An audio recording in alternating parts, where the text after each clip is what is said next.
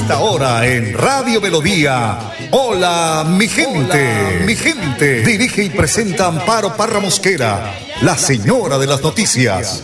Hola, mi gente. Programa de orientación periodística y de servicio social al servicio de Bucaramanga y Santander y con los hechos que suceden diariamente en el país. De lunes a viernes, de 8 a 8 y 30 de la mañana, para que usted esté bien informado. Señoras y señores, con ustedes. Amparo Parra Mosquera, la señora de las noticias. Ay, ay, ay, ay, qué bonita es esta vida.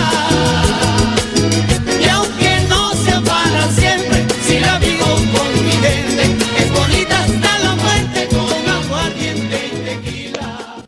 Hola mi gente, muy pero muy buenos días. Hoy es lunes 19 de diciembre. Les deseo una feliz semana bendecida por Dios. Como siempre, don Fotero en la edición y musicalización de este es tu programa Hola mi gente. Creo que mejor iniciar la semana con el mensaje del Padre Luis Sassano que nos dice que no hay nada imposible de cumplir en la vida. Escuchemos. Lucas 1 del 5 al 25, nada imposible para Dios. Lo primero que vamos a ver es Zacarías, era un hombre justo y cumplidor de la ley, así como te la digo, hombre justo y cumplidor de la ley, pero ¿sabes qué? Su fe se redujo a un cumplir y a ritos. Sí, algo que te puede pasar a vos, a mí, a muchos curas. Dios le rompe los esquemas porque le dará un hijo en su vejez, así como me escuchás, porque marca con esto Dios que por más que estés metido en un mundo religioso, por más de que cumplas a rajatabla los ritos, Dios te pide un poco más, te pide fe y confianza. Qué curioso, pero esto te enseña y me enseña que ser cumplidor de ritos no significa ser hombre o mujer de fe. Así que hoy confía, Pone tu confianza en Dios y ten fe, porque Dios te quiere sorprender siempre, pero necesita de tu fe y de tu confianza. Y aparece esto, gozo y alegría. Cuando te abandonas a los planes de Dios hay gozo y alegría, aunque no te niego que también hay sufrimientos, como el partido contra Francia, cómo la sufrí, cómo la lloré, pero confía y abandonate en Dios. Siempre hay una luz en el túnel. No te tires por las críticas o por lo que la gente pueda decir de vos, hasta por lo que los curas puedan llegar a decir de vos o religiosas. Mira qué dice el Evangelio, que la gente quedó afuera. Sí, porque tu intimidad con Dios es esa relación de Dios y vos y nadie más.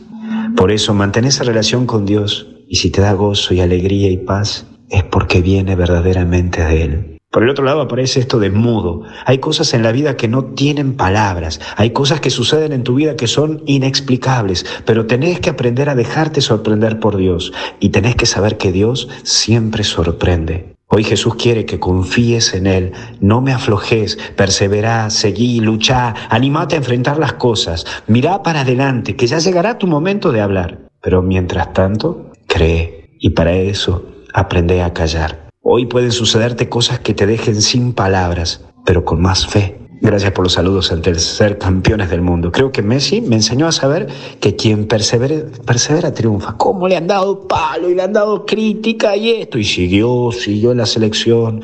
En algún momento dudó, pero siguió y siguió. Y es así. La gloria no se logra sin sufrimiento, pero se lo logra. ¿Sabes qué? Vamos a cambiar la frase vamos a poner algo bueno está por venir. Y si me la quieres agarrar la frase, agarrar a la frase. Mira que no la patento esta frase, compadre.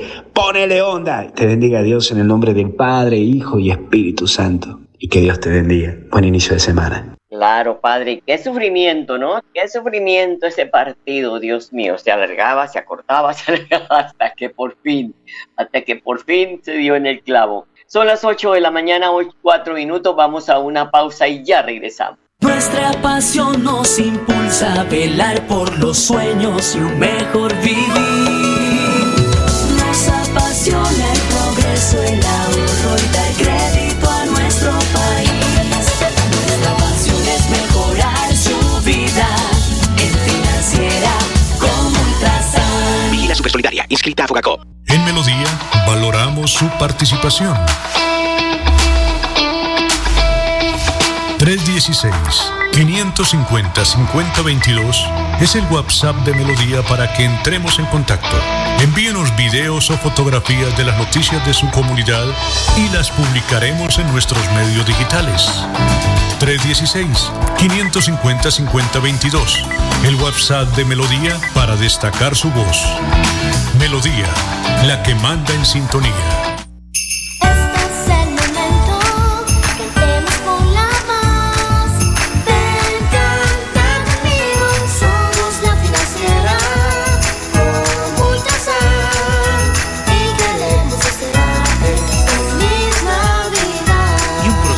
Nuevo 2023.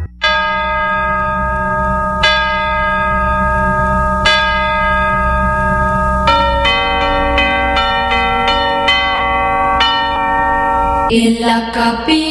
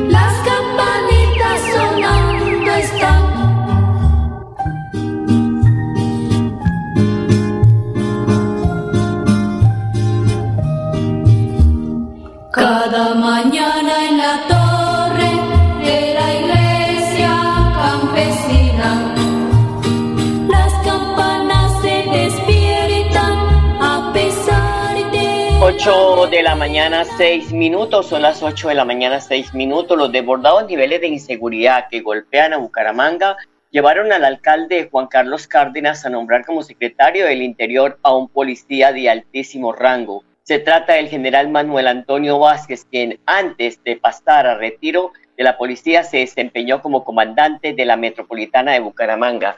En su empeño por recuperar la seguridad de la ciudad, el oficial eh, pues eh, pidió a la comunidad colaboración con las autoridades, un trabajo mancomunado que permita combatir el delito de delincuencia común y organizada que afecta a la capital santanderiana. Una de las primeras acciones fue la de realizar en el norte de la ciudad unos eh, planes de registro, control y verificación de antecedentes en puntos estratégicos para contrarrestar el accionar que pueda afectar la tranquilidad de los ciudadanos. Aquí lo importante es, eso lo digo yo, ¿no? Esto lo importante es que se trabaje coordinadamente con las autoridades de los municipios metropolitanos, porque la inseguridad también galopa por las calles de Irón, de Florida Blanca, de Piedecuesta. Esto está a la orden del día, incluso del municipio de Lebrija, donde también se han presentado problemas de inseguridad. Por eso se debe trabajar tanto los secretarios de eh, interior de estos municipios con el de Bucaramanga para hacer planes que puedan eh, pues hacer eh, efectiva la seguridad de los ciudadanos que ya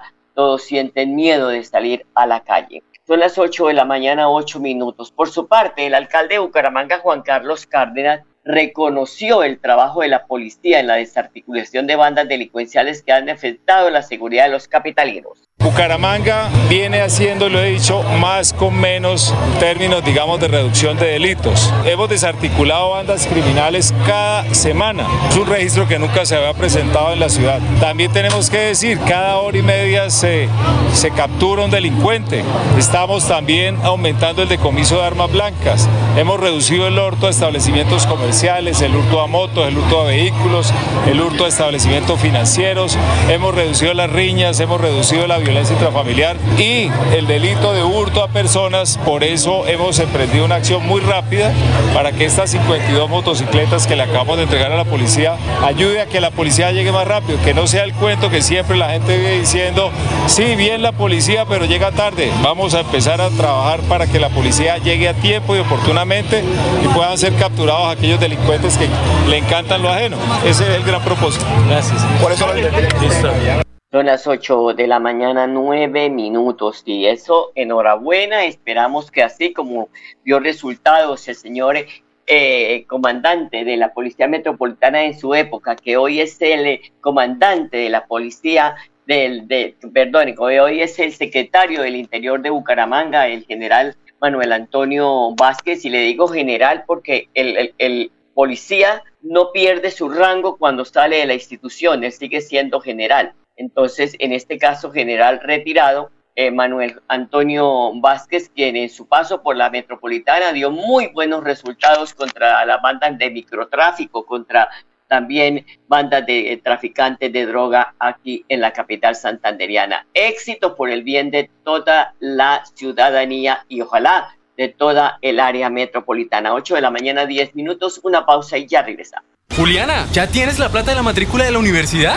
No, no. Fresca, Juli. Con el parche educativo de Financiera como Ultrasan, si solicitas tu crédito 100% virtual, te dan tasa preferencial y además te aprueban de una. Solicita el tuyo en nuestro sitio web y no te quedes sin estudiar. Sujeto a políticas de la entidad. Vigilada Supersolidaria, escrita a Focacop.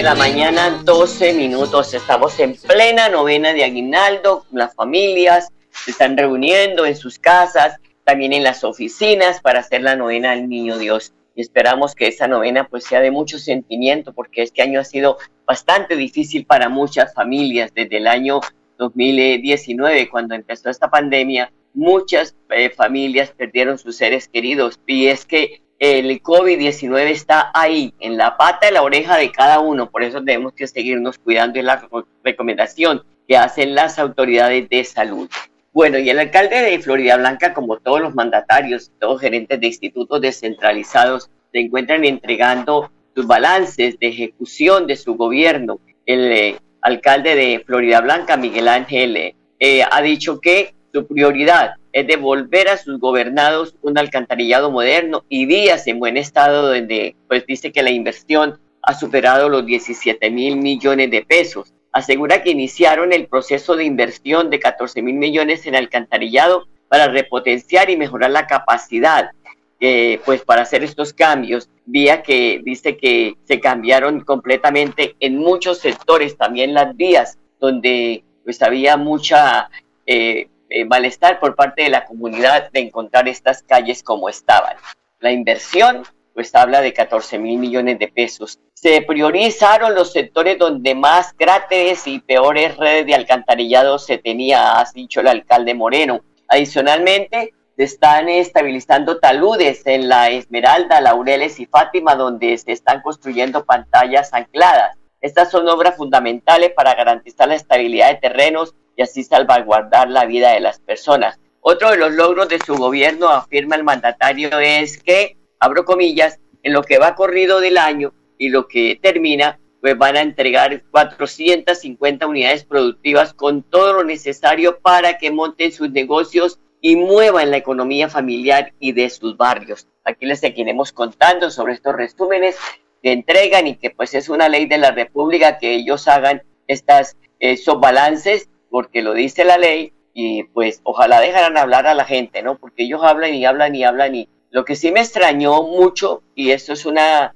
no una crítica, un comentario, de que el señor gobernador de Santander, Mauricio Aguilar, haya traído un periodista de talla nacional para que le hiciera la entrevista de su balance, eh, su entrega de cuentas al departamento. Yo considero que aquí hay periodistas de un gran prestigio y respeto para que pues no maltrate el gremio de los pues, comunicadores sociales y periodistas. No tiene que traer una persona de otra parte que no conoce la dinámica de su gobierno y de esta manera pues tener en cuenta a los eh, periodistas de la región. ¿Cuánto le pagarían a este señor? No sé. No sé cuántas, cuánto, cuánto cobró el, el periodista de RCN, el presentador de RCN, para venir a presentar la rendición de cuentas del gobernador de Santander. Esperamos que pues eh, puedan tener en cuenta al gremio del departamento y no importen periodistas cuando aquí hay por montón y muy buenos periodistas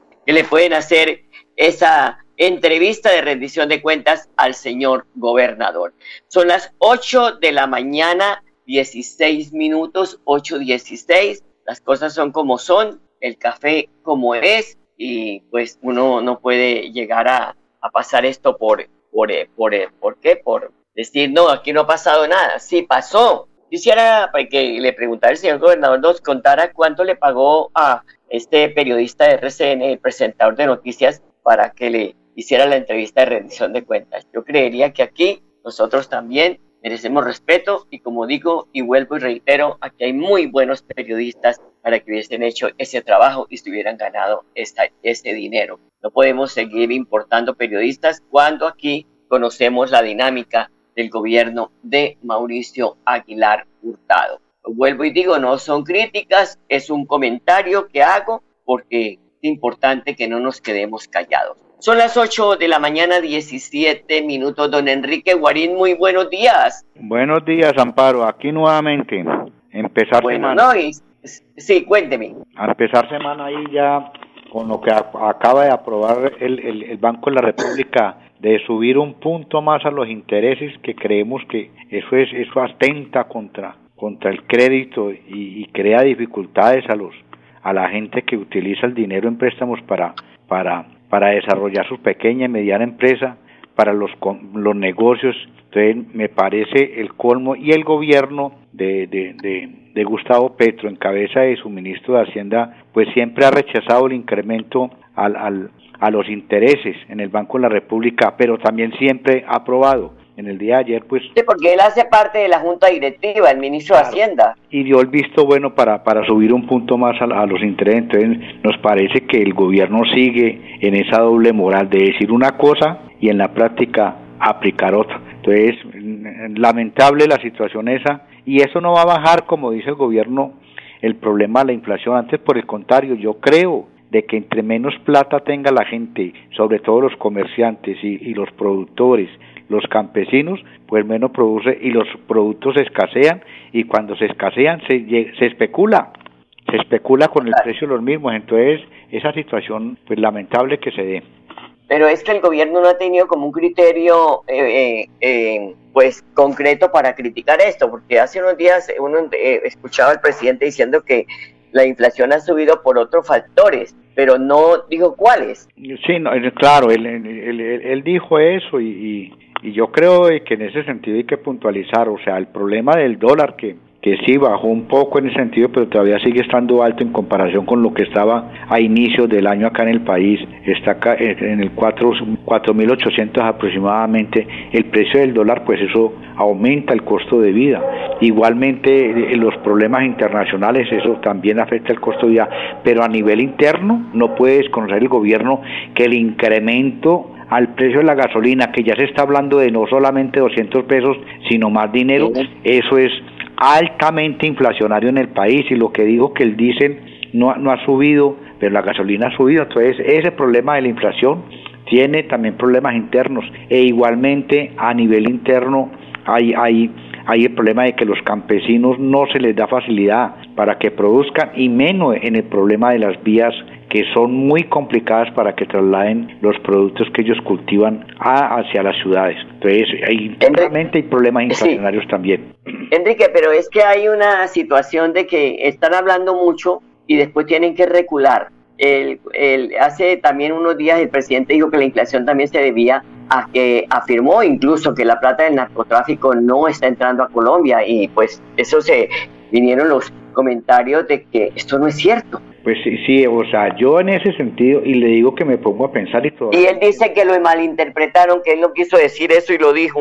Sí, y no, y, y, y no, no deduzco el por qué dice una cosa de esas y después la, no, no, no, la, no la enfrenta, no la sustenta en ese sentido. Y ahí queda uno atónico cuando él llega y dice, eh, dice eh, que, que, que, la, la economía subterránea, digámoslo así, porque eso es economía subterránea, el problema del narcotráfico. Entonces, en ese, en ese sentido, diga esa opinión tan, tan, tan, tan complicada, porque no es fácil deducir que efectivamente es inflacionario, entonces, pero no era sustentado. Entonces, el gobierno sigue dando, para mi modo de entender, pasos de ciego y así pues nos va a llevar quién sabe a dónde porque la cosa está muy compleja. Bueno, ya reforma política acomodada, pues faltan unos debates para hacer que para que sea ley de la República, eh, eso también eh, trató de o, o afectó la coalición de gobierno, unos están en contra, otros eh, a favor lo que es el Partido Verde, eh, pues se ha declarado como ya abriéndose del gobierno. En fin, esto hay una situación bastante compleja en el Congreso. ¿Qué podrá pasar en esa reforma política? Porque hay cosas que de verdad,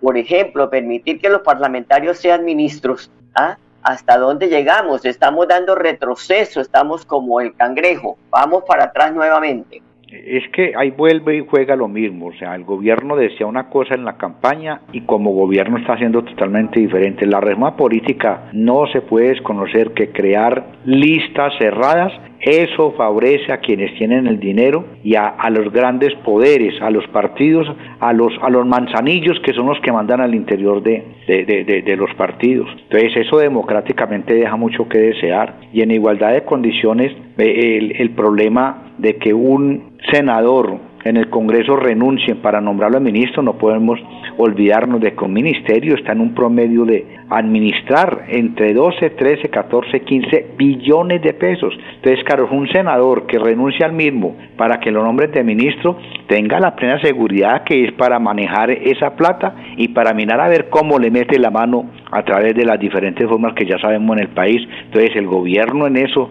se está contradiciendo nuevamente y cada vez le abren más los ojos a la gente de que una cosa es lo que se dijo en campaña y otra lo que está haciendo como gobierno. Ahora viene la reforma pensional. Ahí han hablado de que se va a aumentar la, la pensión de hombres y mujeres, la edad de pensión, pero el presidente en una entrevista que le entregó a Vicky Dávila de semana que la he estado leyendo, dice que pues no, descarta esta, esta situación. Pero pues usted sabe que la reforma política, la reforma pensional no se revisa desde hace 50 años y que el, el, el, el promedio de vida en Colombia pues ha, aumentado. Lo, lo, lo, el caso aquí no es lo que le haya dicho a Vicky Dávila, es lo que él sostenga cuando ya se presenta esta reforma esta reforma pensional. La realidad es que sí, hace mucho tiempo en los diferentes gobiernos se habla de una reforma pensional que eso, eso tiene muchas decisiones impopulares y el gobierno acá pues está manifestando ahí, pero todavía no tiene una posición muy clara al respecto. Lo, lo, real y concreto es que ratifica, yo aprovecho para eso, en la presidencia de Colpensiones a una persona, en la entrevista que le vi, que le escuché mejor. En, en, eso no, no le vi mucha fluidez en el manejo del tema y alguien que esté presidiendo a Colpensiones debe manejar con fundamentos toda esa problemática porque eso tiene mucho, pero muchos problemas a nivel interno. Entonces, la reforma eh, pensional, ojalá que el gobierno en ese sentido le dé salida ahí y ahí vuelvo, insisto, la mejor forma de fortalecer las pensiones en el país es fortaleciendo el ingreso que entre de, de personas que tengan trabajo formal, que no sean personas independientes porque eso no le aporta al sistema y no lo fortalece. Entonces, la plata que le está entrando en este momento a los fondos de pensiones es una plata que hace rato está estancada y obviamente cada vez tienen que pagar más pensiones y los costos aumentan, entonces, y el empleo se disminuye. Entonces, para mi modo de entender es eso y ojalá que sea una reforma pensional que efectivamente fortalezca los fondos y las pensiones en el país.